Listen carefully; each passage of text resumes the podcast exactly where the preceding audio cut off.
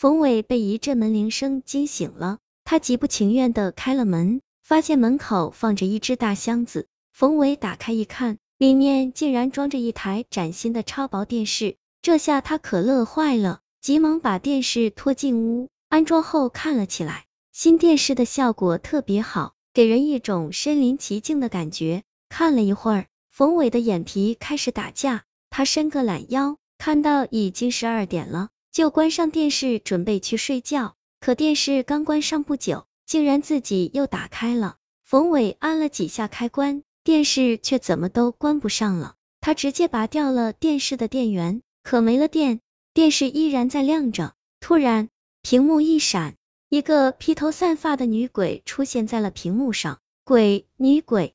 冯伟尖叫着跌坐在地上，女鬼阴笑着慢慢的往电视外爬。看到这一木，冯伟吓得连逃跑都忘了。眼看女鬼快要钻出来了，他突然尖叫一声停住了。抱怨道：“哎呀，这台超薄电视里的空间太小了，我的脚被卡住了。”吓傻的冯伟这才回过神，趁机赶紧往外跑。但他刚到门口，门砰的一下关上了，无论如何都打不开。女鬼尖笑几声，使劲跳出电视，一挥手把冯伟吸到了面前。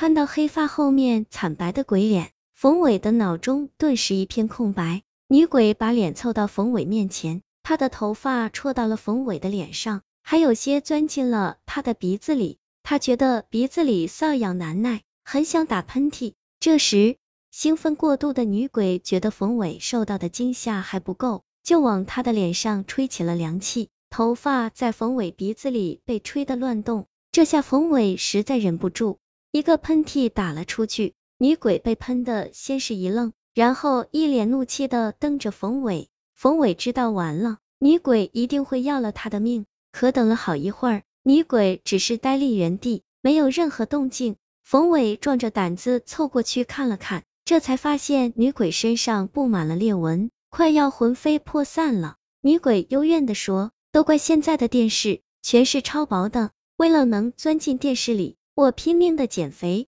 没想到减肥后我会变得如此弱不禁风。”一个喷嚏就让我魂飞魄散了。